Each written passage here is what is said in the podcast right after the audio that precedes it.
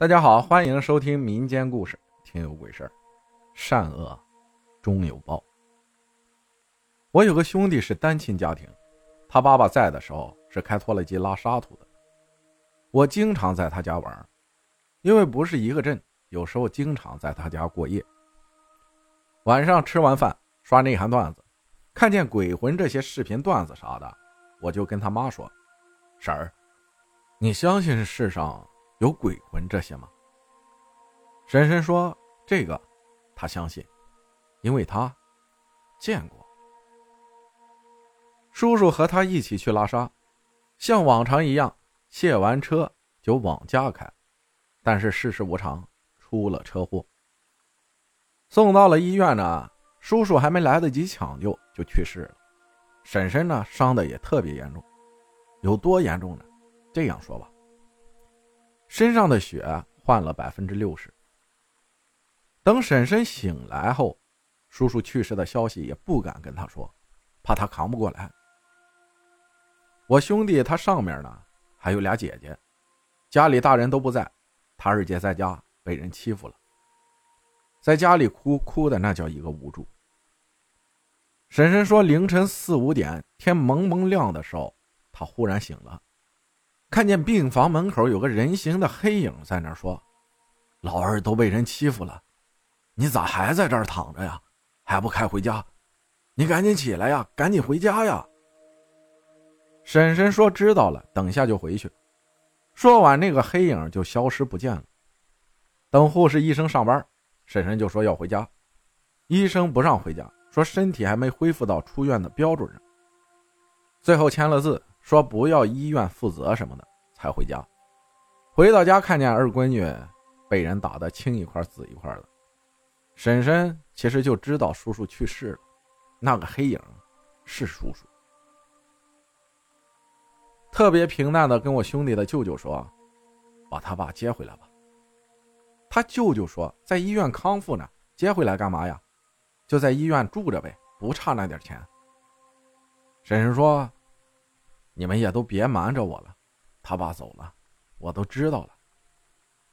就是他让我回来的，你们把他接回家吧。婶婶说完这些，我正好点烟，忽然起了点微风，我就把脸往屋里面转，继续点烟。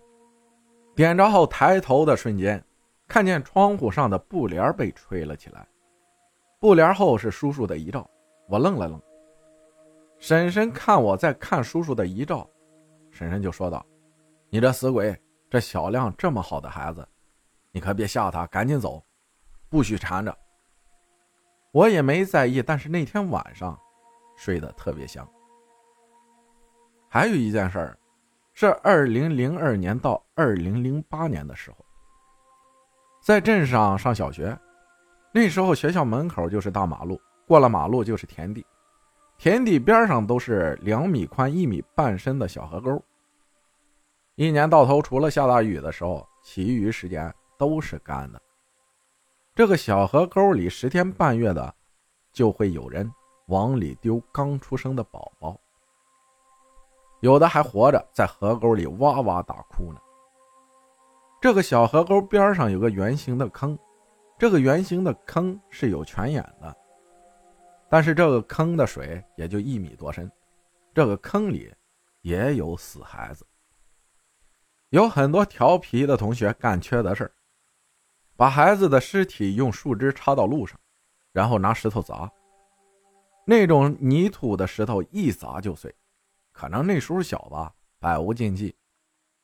那些缺德鬼经常拿死孩子玩，拿树枝插这些孩子。挑起来吓唬过路的女同学。有三个缺德的，把小孩的尸体插起来玩，玩腻了后，就找来柴火，把它给烧了，然后在火上比赛跳高，在火上面跳来跳去。回去后，这仨就发高烧，我们暂且称他们为甲乙丙。他们呢，烧了三四天，天天挂水也不见好。贾家里面呢，老人迷信，就说找人看看嘛，找人看过后就好了。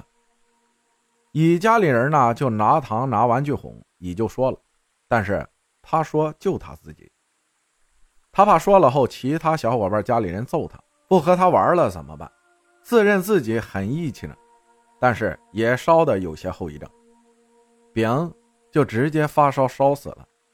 死了很久以后，他家里人才知道这事儿的来龙去脉，但是也晚了，善恶终有报呀。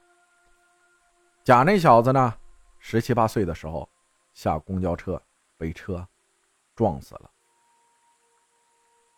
感谢柠檬汁分享的故事，谢谢大家的收听，我是阿浩，咱们下期再见。